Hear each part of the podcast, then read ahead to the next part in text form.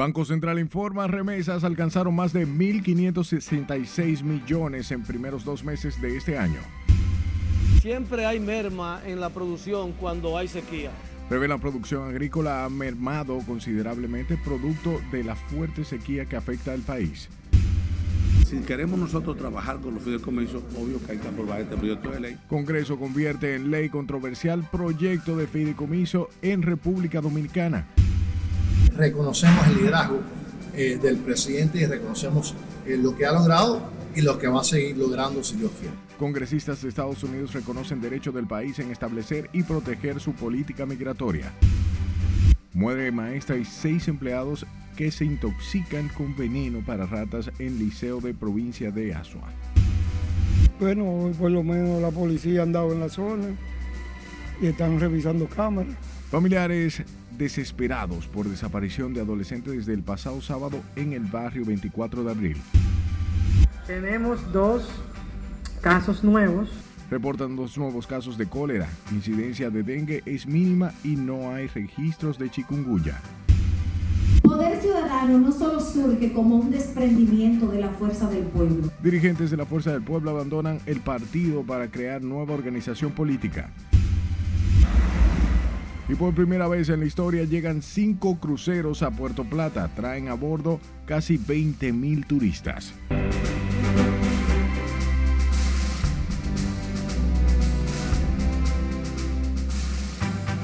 Buenas noches, hora de informarse.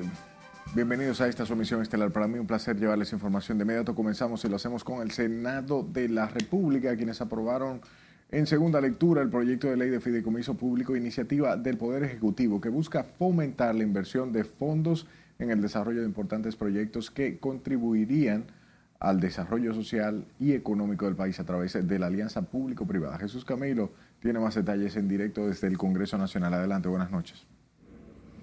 Muchas gracias, buenas noches. Así es, de acuerdo a los congresistas, este nuevo marco legal viene a impulsar el desarrollo de la nación. Si, queremos nosotros trabajar con los fideicomisos, obvio que hay que aprobar este proyecto de ley. Con 18 votos a favor y 8 en contra, fue sancionado positivamente el proyecto de ley de fideicomisos públicos, iniciativa que tiene por objeto regular y estructurar el procedimiento legal para administrar recursos públicos privados a través de obras prioritarias para el desarrollo del país. Senadores oficialistas aseguran que ese nuevo marco legal tiene como propósito fundamental transparentar la inversión de recursos públicos y de procedencia privada en los proyectos estatales. Y es seguro que la República será fortalecido con estos fideicomisos que se van a crear en todo el país para la inversión que se va a hacer entonces creo que siempre te van a escuchar, que van a voces en contra y a favor, pero es beneficioso para el país. Aparte de eso, estamos nosotros también introduciendo en la ley de compra y contrataciones y su modificación la figura del fideicomiso. O sea que yo pienso que es algo seguro, que va a darle mucha, mucho progreso y es algo beneficioso, porque es una, una alianza público-privada que no podemos satanizar ni especular tampoco. En tanto, la oposición asegura que no objeta la nueva ley en su conjunto, sin embargo, admitió que tiene diferencias de criterios en torno a ciertos aspectos en el contenido de la pieza.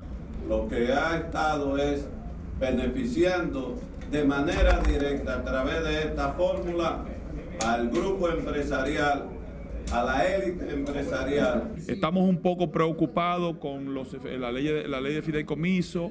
No es que estamos en contra de los fideicomisos como figura, eh, sino que ahora se quiere fideicomitir el país todo. Yo no sé entonces para qué existirá el Estado. La ley de fideicomisos públicos en el país busca también fijar normas y requerimientos para que cualquier ente público autorizado pueda actuar como fideicomitente o beneficiario, siempre y cuando cumpla los requerimientos de la nueva legislación. La nueva normativa será enviada ahora al Poder Ejecutivo para fin de su promulgación. Es lo que tengo hasta el momento.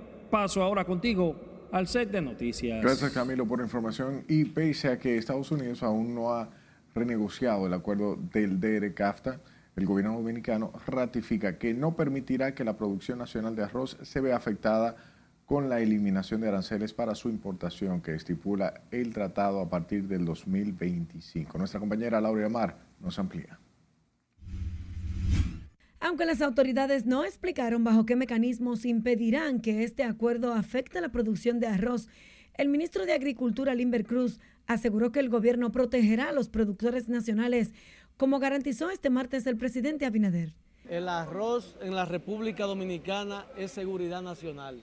Al señalar que República Dominicana produce más de 14 mil quintales de arroz al año, lo que equivale a 45 mil millones de pesos, el funcionario insiste que Estados Unidos es consciente de la importancia del cereal para el país. Son 22 provincias que tienen una alta dependencia del arroz, son 250 mil empleos entre directos e indirectos, son más de 30 mil eh, productores, son 45 mil millones de pesos que genera la economía del arroz, entonces eso es seguridad nacional.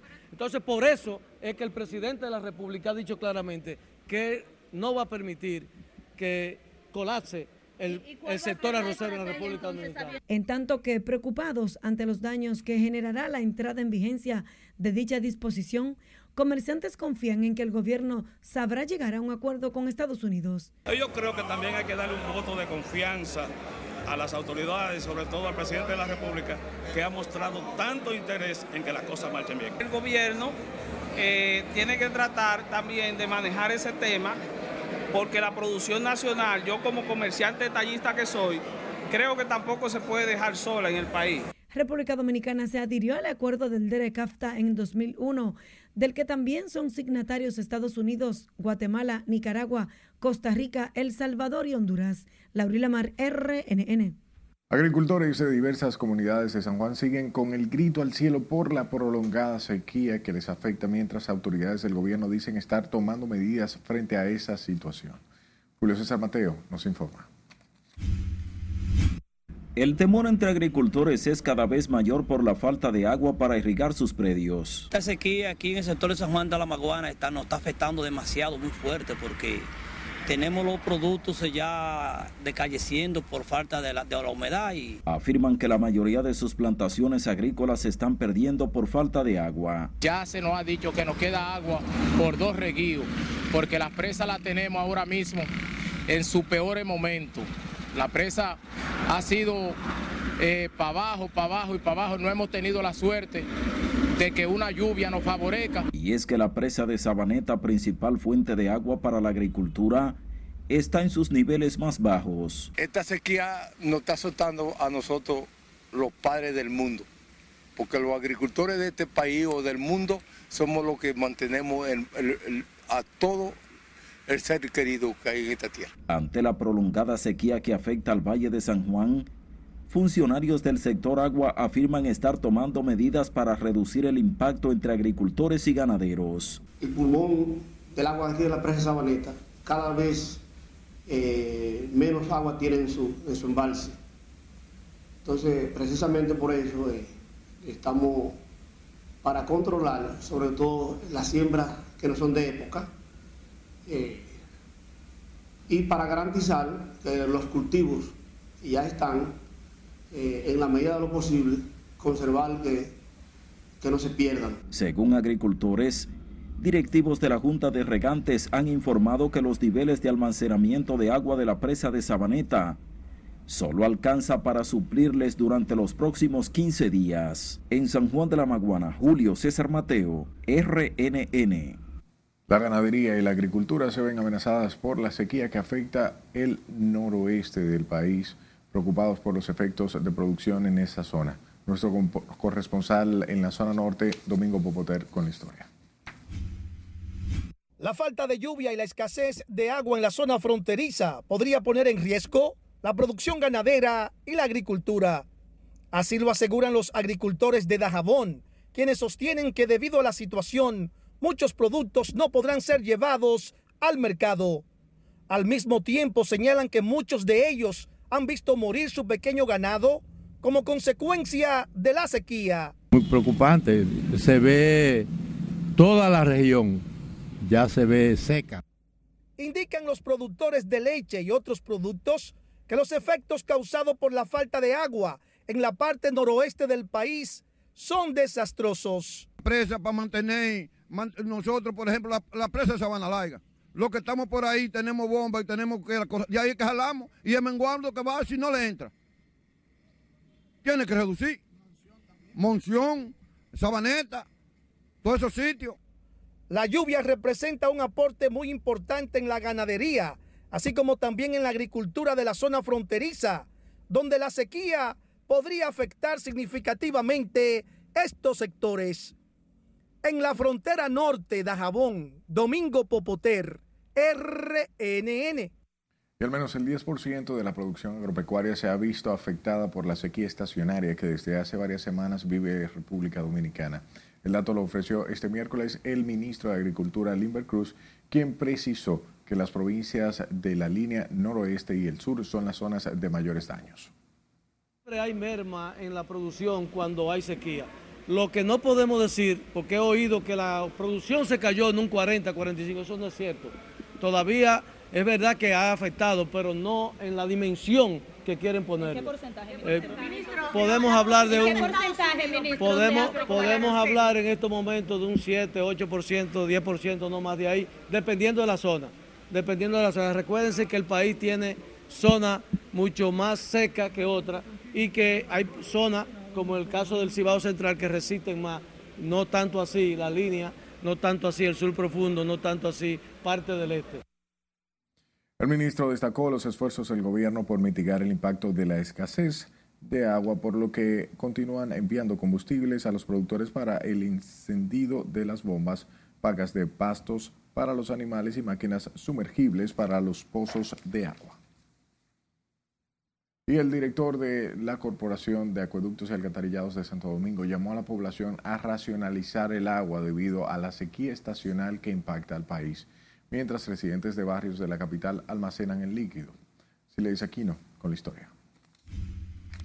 Comenzó ya eh, lo, que, lo que tradicionalmente, lamentablemente, tenemos es la sequía. La sequía se está sintiendo en el país, impactando el suministro de agua potable y de riego. En ese sentido, Felipe Antonio Suberví pidió a la población no desperdiciar el agua que reciben en sus hogares. Los sectores más, eh, más poblados y, de mayor extracto social, vamos a decir, el menor extracto social, perdón, eh, son las, los que se ven más afectados. Eh, en el caso de la circunscripción número 5, por ejemplo, los Alcarrizos, Pedro Brán, que es normalmente donde, donde mayor eh, situación tenemos, pero se ve afectado la, el Gran Santo Domingo en sentido general. La sequía ha obligado a la Corporación de Acueductos y Alcantarillados de Santo Domingo a racionar el agua en decenas de sectores de la capital. Lo que tenemos, nos estamos preparando, ya de por sí al principio de año lo empezamos a hacer, estamos preparando para poder eh, apoyar, porque no se, es imposible a través de de camiones de agua, o sea, eh, suplir el agua que tú das por tubería. Mientras algunos barrios como Cristo Rey recibieron hoy el agua luego de varios días sin el importante líquido. Hoy fue que el agua llegó, pero teníamos varios días que no había agua por aquí. Así es que, usted sabe, le casé de agua. Oh buscando agua por ahí. Él, que tiene una pollera aquí tuvo que salir a buscar una agua ya en donde están los camiones, eso, donde lo llenan. Oh, ahí se hace un proceso ahí en los pollos. Hay que usar agua para pelarlo, para destriparlo. Para todo hay que usar agua para los pollos. Las autoridades apelan a la conciencia ciudadana para conservar el agua en presas y embalses, con la esperanza de que en las próximas horas se registren lluvias importantes. Sila Disaquino, RNN. Y la Oficina Nacional de Estadísticas presentó este miércoles los resultados finales del proyecto de investigación Adelanta 2, una iniciativa que busca actualizar el banco de datos para impulsar el desarrollo empresarial. Apoyado por la Unión Europea, el proyecto es una alianza de cooperación triangular que contribuye el análisis, generación y difusión de datos de calidad para la construcción de políticas de desarrollo sostenibles del aparato productivo. principales aprendizajes de las misiones realizadas tanto del INE, del Uruguay como de la ONE. Quinto, sostendremos un panel de expertos y expertas vinculados al sector MIPYME, compuesto por líderes empresariales, funcionarios públicos y académicos.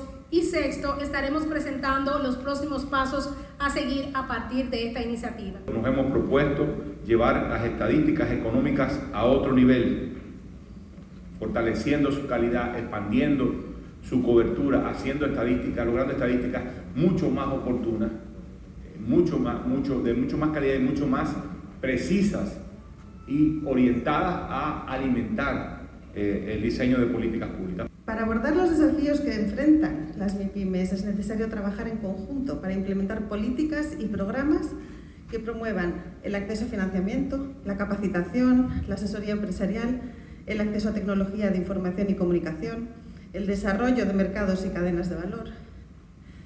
Como también ha dicho el señor ministro, para todo esto, y lo ha dicho también Miosotis, hace falta métricas fiables, hace falta datos oficiales de calidad, suficiente nivel de detalle y a tiempo. La presentación de los resultados busca además crear políticas serias y de desarrollo para pequeñas y medianas empresas. La Alianza Estratégica de Investigación destacó la necesidad de datos mejores y más confiables que permitan mejorar la operatividad del tejido productivo nacional, para lo cual la confiabilidad de las estadísticas es fundamental. Manténgase informado a través de nuestra página web rnn.com.do, al igual que la red de su preferencia, buscando nuestro usuario arroba noticias rnn. Sus denuncias a este número de WhatsApp, 849-268-5705. Y escúchenos en podcast. Estamos en Spotify, Apple Podcast y Google Podcast como Noticias RNN. Es tiempo de nuestro primer corte de la noche. Al volver remesas superan los 1.500 millones de dólares en comparación con el año pasado. El derecho por la obligación de proteger su país. Además, congresistas de Estados Unidos reconocen que el gobierno dominicano tiene derecho a implementar la política migratoria que considere necesaria. Que como un desprendimiento de la fuerza del pueblo, porque estamos cansados de la vieja política y de los mismos vicios y bajezas. Y dirigentes renuncian de la fuerza del pueblo y forman su propio partido. Ya regresamos.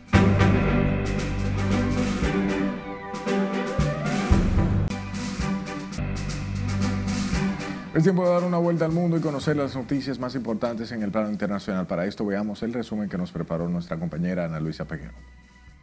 Una poderosa explosión en una mina de carbón en el centro de Colombia que afectó a otras cuatro minas unidas por túneles ha causado la muerte de al menos 11 personas y ha dejado a otras 10 desaparecidas, dijo este miércoles el gobierno. El presidente Gustavo Petro dijo en su cuenta de Twitter que los rescatistas estaban haciendo todo lo posible para llegar a los mineros atrapados. El presidente del Salvador, Nayib Bukele, afirmó este miércoles que fueron trasladados 2.000 pandilleros más a una nueva prisión de alta seguridad, con capacidad para 40.000 miembros de estas estructuras criminales y, de acuerdo con el mandatario, la más grande de América. Este día, en un nuevo operativo, trasladamos al segundo grupo de 2.000 pandilleros al centro de confinamiento del terrorismo, publicó el mandatario en su cuenta de Twitter y agregó que ya son 4.000 pandilleros los que habitan la cárcel más criticada del mundo. Corea del Norte lanzó hoy un misil sin especificar al mar de Japón, llamado Mar del Este en las dos Coreas, según informó el ejército surcoreano en un comunicado. Esto mientras Seoul y Washington llevan a cabo unas amplias maniobras. El Estado Mayor surcoreano no dio por el momento más detalles del último text norcoreano que se lleva a cabo después de que el martes Pyongyang lanzara dos balísticos de alcance medio. Thomas Yarriton, ex gobernador de Tamaulipas, en México, fue sentenciado este miércoles a nueve años de prisión federal por aceptar más de 3.5 millones en sobornos y usar ese dinero para comprar propiedades en Estados Unidos. Yarrington, de 66 años, esperaba sentencia desde el 25 de marzo del 2021, cuando se declaró culpable de aceptar sobornos de particulares y empresas privadas en México para hacer negocios con el estado de Tamaulipas mientras se desempeñaba como gobernador. La presidenta del Perú, Dina Boluarte, lideró la sesión del Consejo de Ministros en el Centro de Operaciones de Emergencia Nacional, después de declarar en alerta roja a Lima Metropolitana ante las intensas lluvias por la presencia del ciclón Yacú. El saldo dejado por este fenómeno es desolador. 50 muertos, más de 7.200 damnificados y numerosas zonas inundadas y casas destrozadas. Además, ha causado el cierre de decenas de carreteras y más de 20 puertos costeros. Culminamos este bloque internacional en Rusia. El secretario del Consejo de Seguridad, Nikolai Patruchet, afirmó este miércoles que Rusia intentará recuperar los restos del dron estadounidense que cayó en el Mar Negro. A su vez, el director del Servicio de Inteligencia Exterior ruso señaló que el país tiene capacidad técnica para llevar a cabo una operación de este tipo. En las internacionales, Ana Luisa Peguero, RNN. El Banco Central informó que en los primeros dos meses de este año las remesas recibidas lograron una cifra superior de 1.566 millones de dólares, exhibiendo un 3.9% de crecimiento respecto al periodo del año anterior. Ana Luisa Peguero nos dice más en este reporte. El Banco Central informó que durante febrero se recibieron remesas por un valor de 764.3 millones de dólares, un aumento de un 2.1% en relación al año 2022. Estos flujos del presente año marcan el quinto mes con incremento consecutivo, continuando la senda de crecimiento observada desde inicios del último trimestre del 2022. El Banco Central explica que el desempeño económico de los Estados Unidos fue uno de los principales factores que incidió sobre el comportamiento de las remesas. Desde ese país llegó el 84.9% de los flujos formales de febrero, unos 558.5 millones. La entidad destaca la recepción de remesas de España por un valor de 37.4 millones, un 5.7% siendo este el segundo país en cuanto a total de residentes de la diáspora dominicana en el exterior, seguido de Haití e Italia, con 1.1% y un 0.8% respectivamente. El informe mensual detalla que el Distrito Nacional obtuvo la mayor proporción, un 35.2%, seguido por las provincias Santiago y Santo Domingo, con un 14.3% y un 8.6%, lo que indica que más de la mitad, el 58.1% de las remesas, se recibe en las zonas metropolitanas del país. Ana Luisa Peguero, RNN. A propósito del 179 aniversario del regreso del patricio Juan Pablo Duarte al país tras la independencia nacional, el Instituto Artiano volvió a insistir en la necesidad de que el gobierno asuma con más responsabilidad y una mayor fuerza la defensa de la soberanía nacional. En ese sentido, el presidente de la entidad reiteró el llamado a la comunidad internacional para que asuman la crisis que se vive en la vecina nación. Hay que tomar una serie de políticas internas dirigidas a desincentivar, a desestimular la presencia de parturientas aquí, la presencia de ilegales, las expresiones que se han manifestado en los últimos, en últimos tiempos contrarios. Es decir, hemos estado obrando en sentido contrario. El Instituto Artiano conmemoró este miércoles el 179 aniversario del regreso de Juan Pablo Duarte del exilio en Curazao con un acto solemne y una ofrenda floral en la plaza que lleva su nombre en el Santuario de las Tortugas Marinas en el Club de Oficiales de la Armada Dominicana. Y una comisión de congresistas estadounidenses encabezadas por Marius Díaz Balart se reunió la tarde de este miércoles con el presidente Luis Abinader, con quien abordaron diversos aspectos de las relaciones bilaterales entre ambos países. Tras el encuentro, los legisladores reconocieron que el gobierno dominicano está en todo su derecho de proteger y determinar su política migratoria. Conocemos que la República Dominicana tiene no solamente el derecho, pero la obligación de proteger su país, y determinar cuál es la política migratoria o otro tipo de política eh, de Estado eh, de la República Dominicana. Eso lo reconocemos y eh, primordialmente estamos aquí para agradecerle al presidente su labor, su liderazgo, que ha sido notado no solamente obviamente en el hemisferio, pero también dentro de los pasillos del Capitolio de los Estados Unidos. Reconocemos el liderazgo del presidente y reconocemos lo que ha logrado y lo que va a seguir logrando si Dios quiere. Al ser abordado por la prensa y cuestionado sobre lo tratado en dicho encuentro, el congresista Díaz Balar explicaba que él y sus acompañantes habían sostenido una reunión muy positiva con el presidente Luis Abinader. Detalló que el grupo de legisladores de Estados Unidos visitó a la República Dominicana para agradecerle al mandatario dominicano su labor y liderazgo. Mientras que el ministro de Economía, Planificación y Desarrollo dejó claro que el Tratado de Libre Comercio con Estados Unidos no está en peligro, aunque esa nación no adelante que no renovará la protección arancelaria para el arroz dominicano. Nelson Mateo con estos detalles. Tendremos que negociar eh, eh, y plantear los, los, temas más formalmente. El funcionario palaciego dijo que el arroz es solo uno de la cartera de productos protegidos en el Tratado de Libre Comercio con Estados Unidos. Sin embargo, el ministro de Economía dominicano explicó que a partir de esa advertencia norteamericana, el gobierno deberá garantizar una mayor protección del cereal y evitar que las importaciones de Estados Unidos inunden el mercado local.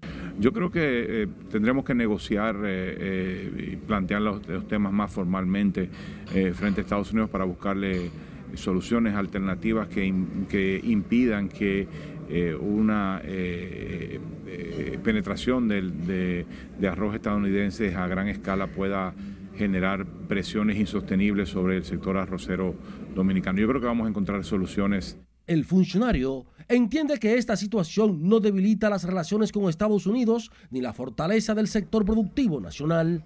O sea que eso no está poniendo en peligro ni el DEREC AFTA ni, ni, nuestras relaciones comerciales en sentido amplio, sino que estamos trabajando un producto en específico que tiene un peso económico en la economía rural dominicana muy importante y por lo tanto hay que procurar eh, protegerlo en este momento, pero también hay que procurar desarrollarlo, transformarlo, de tal manera que no, se, no necesite a más largo plazo un apoyo especial, sino que él pues, se pueda sostener por sus propios pies sobre el colapso de dos bancos en Estados Unidos, el estratega financiero dijo que no hay razones para que eso impacte en la economía nacional, regenteada con experiencia efectiva por el Banco Central y el equipo financiero designado por el presidente Abinader. La pregunta es si eh, eh, esas afectaciones van a implicar algún tipo de daño para la economía estadounidense y lo que se percibe en este momento es que las autoridades estadounidenses han actuado muy rápidamente y han asegurado eh, que no, no va a haber un contagio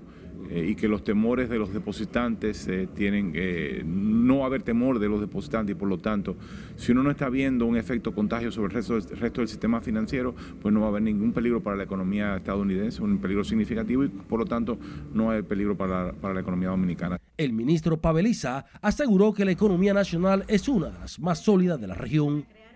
Nelson Mateo, RNN. Legisladores oficialistas y de oposición llamaron al gobierno a no descuidar el tema de la quiebra bancaria en Estados Unidos. Los congresistas, aunque reconocen que no hay razones para que eso afecte directamente el sistema de la economía nacional, recomendaron dar informaciones precisas y generadoras de confianza a la población.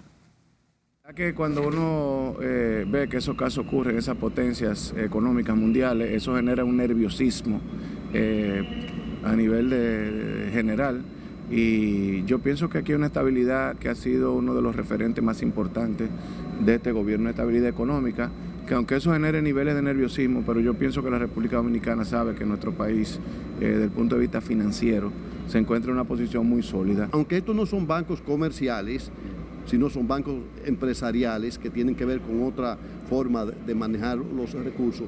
Lo cierto es que puede crear una situación de desesperanza y de preocupación en los países que son, en este caso, órbita sobre todo de los Estados Unidos. La exhortación nuestra es al gobierno, a las entidades correspondientes, a tomar todas las medidas necesarias para evitar que en una entidad bancaria de la República Dominicana suceda algo similar.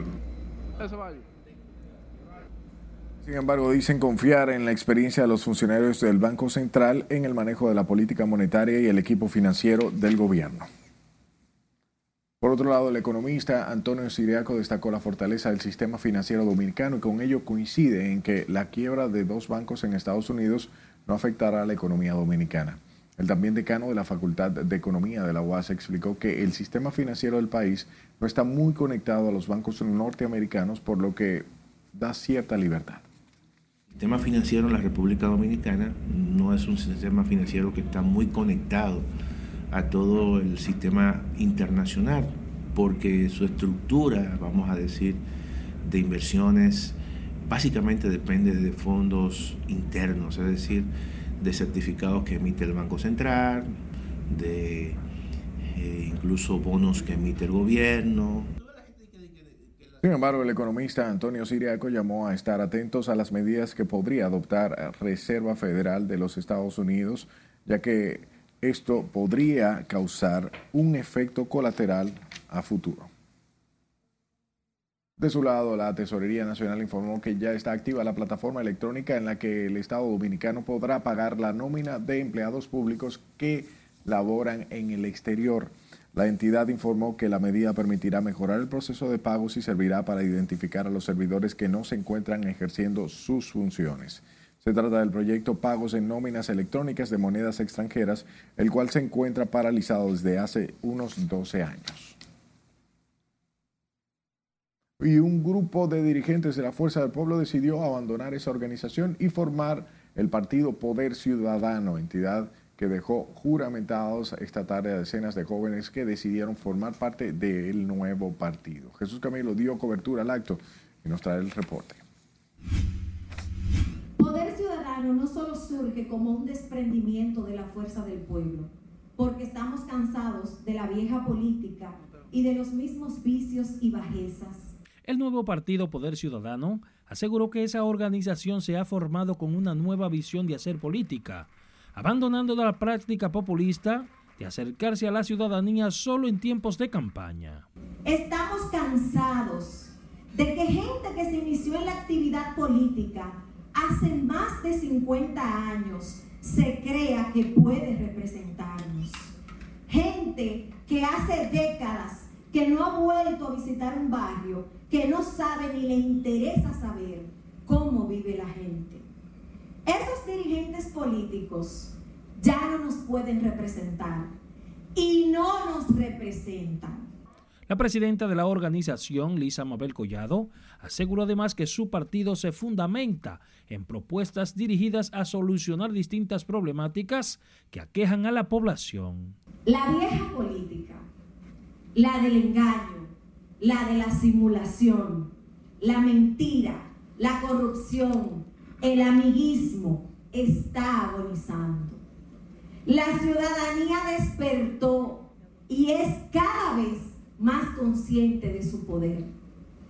Poder ciudadano surge para fomentar la nueva política, la de la participación, la de la honestidad, la de la innovación, emprendimiento y la solidaridad. Asimismo, propugnó por el fortalecimiento a la lucha contra la corrupción, la ampliación de los programas sociales que impulsa el gobierno, a fin de lograr una mayor inclusión social. Que los cientos de dirigentes que están en este acto y en el exterior, a través de los canales digitales y que integran el órgano ejecutivo fundacional de Poder Ciudadano, son personas que siguen creyendo que es a través de la política como se hace patria, como se ayuda a la gente, como se hace nación y fortalece el Estado.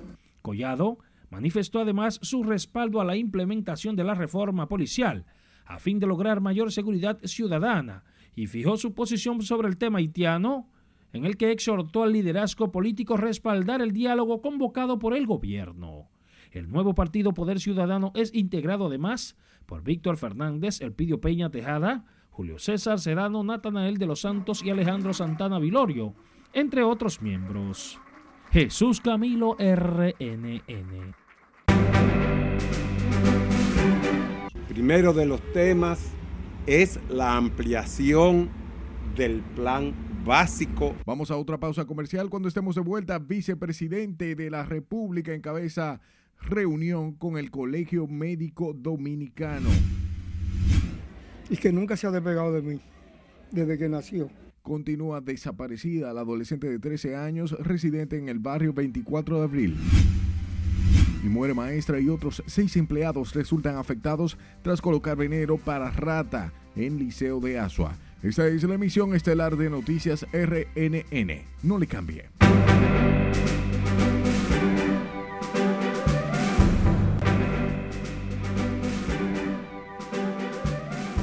Gracias por su tiempo. La vicepresidenta de la República, Raquel Peña, encabezó este miércoles la tercera reunión del Colegio Médico Dominicano, donde se acordó aumentar el servicio del Seguro Nacional de Salud en atención y medicamentos, así como también tratar el tema de salario de los cadenos. Juan Francisco Herrera se encuentra en el Palacio Nacional, donde se realizó el encuentro y nos tiene los detalles. Adelante, Juan Francisco. Gracias, buenas noches. Como alentadora para el sistema de salud calificaron los médicos la tercera reunión aquí en Palacio Nacional, con la vicemandataria. Se trataron varios temas de trascendencia nacional. La reunión de la vicemandataria con los galenos se extendió por alrededor de dos horas, pero se lograron avances importantes, según explicó el presidente del Colegio Médico Senencaba. El gobierno se ha comprometido a que se logren las reivindicaciones que demandan los médicos. Primero de los temas es la ampliación del plan básico de salud. El conjunto de enfermedades, de intervenciones y de tratamientos de las circunstancias adversas en términos de salud que le ocurren a la población. Igualmente en términos de los medicamentos. Pero además de incluir a los pacientes con problemas de salud mental y discapacidad, habrán beneficios para los médicos. Ese mismo día en la tarde nos vamos a reunir también con el ministro para valorar todas esas condiciones, enfermedades y el rosario de medicamentos que tienen que conocerse. Y después que tengamos todos esos eh, ítems trabajados, nos vamos a reunir con el Consejo Nacional de la Seguridad Social, como establece la ley 8701, para que sean aprobados. Los médicos esperan que las ARS privadas participen en la primera reunión del Comité Nacional de Salarios el próximo miércoles para dejar claro los aumentos de los honorarios de los médicos. Los galenos esperan que en la reunión en el Comité de Salarios se logren propuestas concretas en favor de los médicos. Vuelvo contigo al estudio. Gracias, Juan Francisco. Y el Ministerio de Salud Pública notificó dos nuevos casos de cólera, con lo que se elevan a 93 los confirmados en el país con la peligrosa enfermedad de diarreica aguda. Siles Aquino con más detalles. Tenemos dos casos nuevos. Los nuevos casos de cólera corresponden a una mujer y un hombre de 22 y 25 años. Ambos residen en Sabana Perdida, donde por primera vez se han notificado casos de cólera. De los casos nuevos, que son un masculino de 25 años y una femenina de 42, familiares residentes en Sabana Perdida, ambos en plena recuperación y eh, estos laboran en la zona del almirante donde se sospecha que fue el contagio. Las autoridades han procedido a vacunar a las personas cercanas a los dos nuevos afectados de cólera para evitar la expansión de la bacteria. Por la peligrosa enfermedad han sido vacunados en el país 39.924 personas del lote de 87.000 dosis adquiridas por el Ministerio de Salud Pública. Se está vacunando en el área de Sabana Perdida como es la metodología de cada vez que aparece un caso se vacuna en las zonas específicas. En otro orden, las autoridades sanitarias mantienen el llamado a la población a descacharrizar sus entornos para evitar criaderos del mosquito que produce dengue y chikungunya. Pero te lo digo sinceramente, a mí me daría mucha vergüenza que alguien viniera de salud pública a limpiar el patio de mi casa. Resulta que todos los criaderos de mosquitos están en nuestras casas. Yo no me excluyo, en mi casa también los encuentro. Pero entonces es una responsabilidad de cada uno de nosotros y hay que aprovechar ahora. Las autoridades de salud mantienen activa la alerta por el posible retorno al país del chikungunya. Fiebre, dolor de cabeza y malestar general son síntomas comunes para el dengue y chikungunya. Sila Disaquino, RNN. Vamos a Santiago, donde una niña de un año resultó herida de bala durante las protestas convocadas por organizaciones populares que se llevan a cabo por 48 horas en el municipio de Navarrete. Nos cuenta Junior Martin. La pequeña se encuentra hospitalizada en el Arturo Grullón. La directora del centro, Mirna López, señala que la menor resultó herida en la espalda cuando se encontraba en la galería junto a sus padres. Ella había acudido a un centro de su comunidad. Desde ahí los padres salieron hacia nuestro hospital. Ellos refieren que se encontraban en la galería de su casa cuando se dieron cuenta del impacto que había recibido la niña, escuchando los disparos justamente en su espaldita, en el área dorsal. A su llegada al centro, la niña, gracias a Dios, en condiciones estables. Narra que la niña de tan solo un año ha sido evaluada y se encuentra fuera de peligro, solo en observación. Se le hicieron los estudios de imágenes del lugar, no se evidencia metal ni otro tipo de cuerpo extraño en el interior de ella. El día de hoy ella fue evaluada por el Departamento de Cirugía Pediátrica, Neurocirugía también por el área de la columna. El paro hoy arriba a su segundo día, mientras el sector comercial ha empezado a abrir sus puertas en Navarrete. Bueno, el paro continúa. Le decimos al pueblo que estén tranquilos. Ustedes saben que eh, este gobierno lo que ha venido a reprimir. Ya ustedes han visto cómo están las represiones, una niñita ahí herida por causa de estos militares que lo que quieren es oprimir el pueblo en vez de buscar soluciones. Nosotros seguimos en pie de lucha. Los manifestantes exigen obras como aceras y contenes, agua potable y la liberación del dirigente popular Armando García. Además informaron que el paro se mantiene hasta las 6 de la mañana de este jueves. En Santiago, Junior Marte, RNN. Continúa desaparecida la adolescente de 13 años cuyo rastro se perdió el pasado sábado en el barrio 24 de abril de este Distrito Nacional y se perdió desde el pasado fin de semana. Catherine Guillén da seguimiento al tema. Y que nunca se ha despegado de mí desde que nació. Con lágrimas y angustiado, don Miguelo espera que su hija de 13 años retorne a casa luego de que desapareciera el pasado sábado 11 de marzo. Bueno, yo espero que la encuentren y que la traigan. Y ella que sigue esa entrevista que sepa.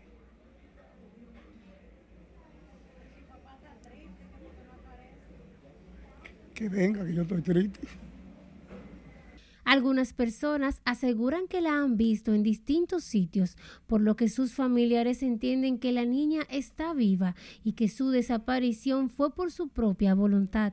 Por lo menos la policía ha andado en la zona y están revisando cámaras. Ellos dicen, y, y, gente que dice que la vieron aquí, que la vieron allí, que uno no sabe si es cierto, pero por lo menos uno con eso sabe que ya está viva, por lo menos. Este miércoles, en el lugar donde vive la adolescente junto a su padre, los vecinos le hicieron un llamado a Stacy para que vuelva a su casa. Ella está bien. Donde ella está, en el nombre de Jesús, yo sé que ella está bien. En el nombre de Jesús, ella va a venir aquí a la casa. Porque ella sabe que su papá la necesita. Ella sabe donde ella está, que Miguelo la necesita. Y yo espero en Dios que sea mi corazón está como que hoy yo presiento que ella va a aparecer en el nombre de Jesús ya vas a aparecer. Sí, yo como lo estoy, lo estoy sintiendo de esta mañana, esta mañana vine aquí y le dije, yo vine aquí porque Dios me mandó aquí. Afortunadamente su madre fue dada de alta, pero el estado de desesperación en que se encuentra mantiene a toda la familia en angustia. Pero claro, y también mi hermana está en riesgo porque mi hermana está embarazada. Mi hermana está embarazada y, y de medio, usted sabe que un embarazo de alto riesgo. Y ahora su hija de 13 años no sabe dónde está.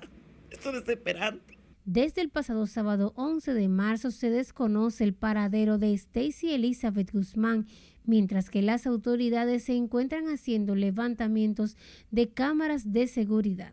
Si alguien tiene alguna información sobre el paradero de Stacy Guzmán, favor comunicarse a los teléfonos 829 354-5448 y 829-932-9680. Catherine Guillén, RNN. Un primer teniente fue hallado muerto en el interior de un vehículo la noche de este martes en la avenida La Confluencia del municipio Jarabacoa. Se trata de Robert Manuel Medrano Jiménez, de 49 años de edad, quien era oriundo de Constanza y presenta un disparo en la cabeza. El cuerpo del oficial fue llevado a la morgue del hospital Octavio, Gautier de Vidal de la ciudad de Santiago. Se presume se trató de un suicidio. Y una maestra murió y seis empleados de un centro educativo se encuentran en un centro de salud privado luego que resultaran intoxicados con un veneno para ratas. El hecho ocurrió en el liceo Luis Antonio Geraldo de la comunidad Tabarra Abajo cuando la maestra, hoy fallecida, colocó un veneno para matar ratas en el área de la biblioteca debido a que los animales estaban destruyendo los libros. La educadora fue identificada como Guillermina Lemos, quien fue llevada a una clínica donde posteriormente, luego de dos días, falleció.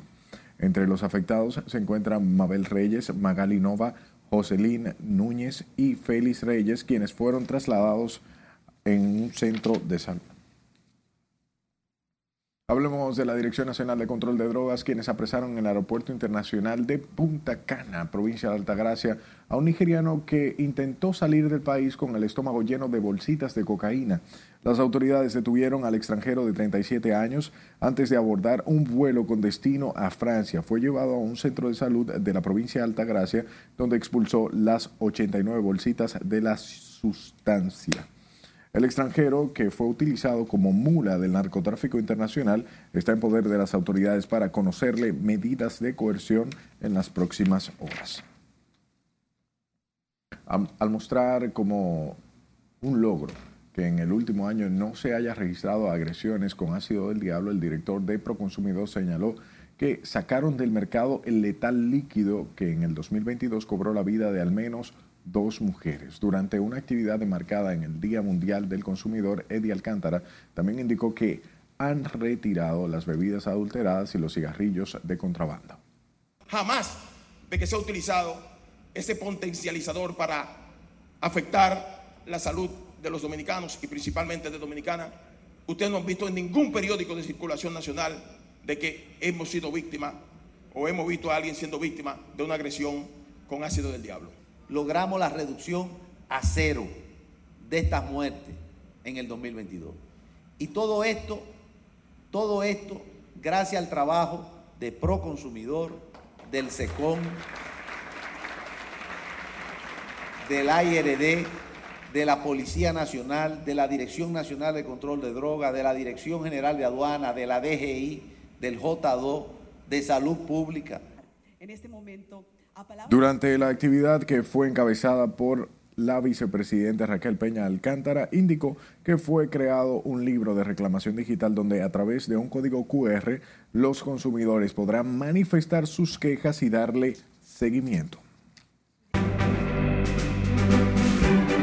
Es momento de nuestro último corte de la noche. Al volver, presidente Luis Abinader otorgará agenda de trabajo en el Distrito Nacional y Montecristi. Por primera vez, cinco cruceros llegan a Puerto Plata. Y anuncian presentadores de alfombra en Premio Soberano. Ya volvemos.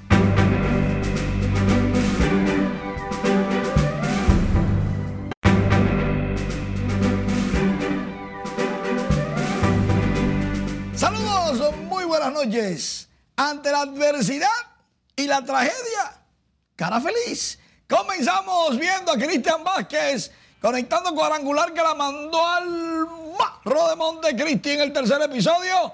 La primera vuelta de Puerto Rico. Luego Francisco Lindor consiguió sencillo remolcador de carrera y luego conectó hit que la dejó ir el centerfield y anotó Lindor Paquito.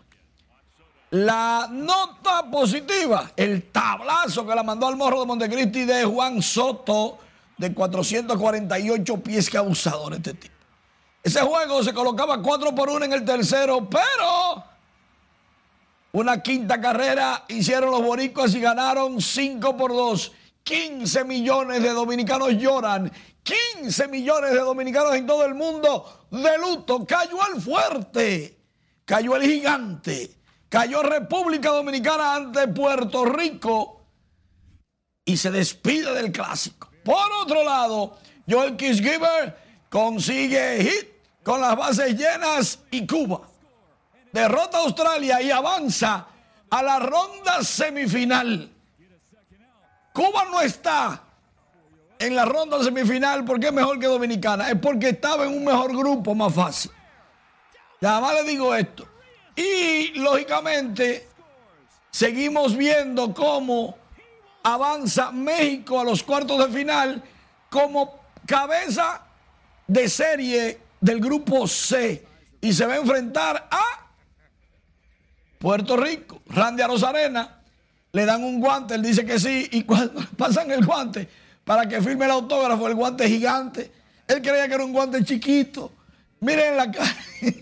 Dios mío, los fanáticos se inventan. ¿Cómo tú llevas una cosa así al estadio? Eso pesa. Las águilas ibaeñas en el béisbol local anuncian que ni a Neuri Tavares, ni Orlando Caliste, ni Juan Carlos Pérez, ni Ronnie Rodríguez, entre otros, vuelven con el equipo.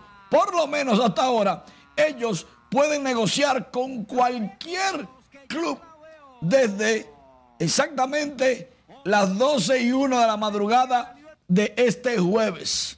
El capitán de las Águilas ya no estará con las Águilas, increíble. El felino de Mao, Ronnie Rodríguez tampoco, pero tampoco es Mil Rogers del Licey, tampoco es Shermin Mercedes del Licey. Son agentes libres, increíble. Y atención, que esto fue lo mejor del día, del clásico. La niña anima a su papá, let's go, daddy. Y a la tercera vez, todos los fanáticos en Tokyo Dome, en Japón, comenzaron a ayudar a la niña a animar a Tim Kennedy de Australia, el primer bate, padre de esa niña que hasta que todo el mundo no voció con ella, ella no se quedó tranquila. Y su papá, aunque perdió Australia, se ganó, se ganó. ¿Qué se ganó? La buena vibra de su hija y de todo lo que estaba a su alrededor. Óyeme bien, hay problema. ¿Por qué? La República Dominicana, los dominicanos donde sea que estén, están de luto, pero más bien, más bien, la alegría del Marlins Park o del Lohan Depot Park se va con la derrota de Dominicana, que era el que llenaba el estadio, el equipo de los fanáticos. Pero nada, así es la vida. Seguir hasta el 2028, ¿no es? ¿Quién sabe? Este jueves el presidente Luis Abinader desarrollará una agenda de trabajo que iniciará a las 10.30 de la mañana en el Distrito Nacional con la inauguración de la unidad de análisis del Ministerio de Hacienda en la calle Dané número 5 del sector Gascue. Posteriormente, el mandatario viajará a la línea noroeste provincia de Montecristi, donde encabezará la entrega de títulos de propiedad en la comunidad El Posito, Guayubín, y luego realizará una visita a la empresa universal Aloe. Más tarde, el presidente Abinader presidirá una inauguración de los proyectos de iluminación de las matas Bohío Viejo, Corcovado, La Playa y Pueblo Buen Hombre en el Polideportivo de las Matas de Santa Cruz. Y la empresa Edesur Dominicana continúa su amplio programa de iluminación con colocación de otras 1.500 luminarias LED en más avenidas y calles del Distrito Nacional. Edesur explica que el operativo de iluminación busca contribuir con la seguridad ciudadana a través del programa Mi País Seguro que impulsa el gobierno del presidente Luis Abinader. Los trabajos de iluminación en las principales vías de la capital abarcan la avenida Máximo Gómez desde la John F. Kennedy hasta el Malecón. Y un total de cinco cruceros arribaron este miércoles de manera simultánea a Puerto Plata con casi 20 mil turistas a bordo, lo cual marca un hito en la historia de la industria crucerística del país. Se informó que en total 19.883 cruceristas llegaron a Puerto Plata en dos cruceros por la terminal Amber Cove y en tres embarcaciones por el puerto Taino Bay. Las embarcaciones llegadas a la novia del Atlántico fueron Celebrity, Silhouette, Seven Seas Navigator y Norway Pearl, que acabaron en la terminal Taino Bay, mientras que en el puerto Amber Cove tocaron los cruceros Carnival Mardi Gras y Rotterdam.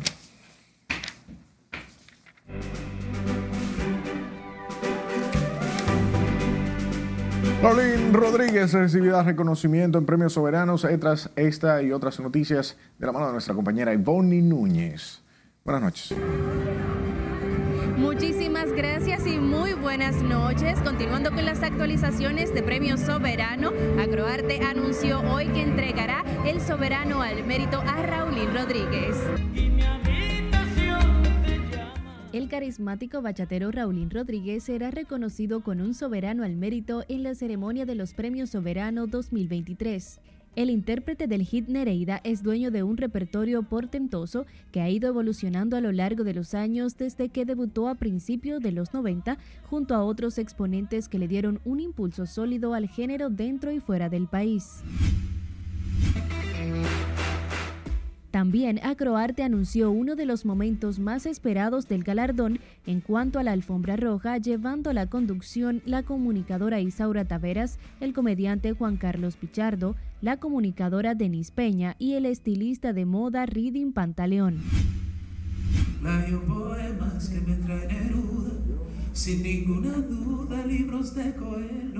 Los intérpretes Francisco Céspedes, Carlos Macías y Cristian Alexis, tres generaciones de la música bohemia, ofrecieron hoy detalles de su espectáculo juntos, concierto a tres voces, a realizarse este próximo viernes en el Teatro La Fiesta del Hotel Jaragua para decirlo coloquialmente, las favoritas del público, ¿no? Las que más le gustan a la gente, las que creemos que se identifican mucho más. Voy a cantar un par de canciones ahí que, que no, no son quizá tan conocidas, pero que son muy especiales y quiero hacer, por ejemplo, un, algo, un pequeño homenaje al maestro Manzanero. Según expresaron los artistas, el evento estará cargado de las mejores composiciones de cada uno, así como sorpresas para el público asistente.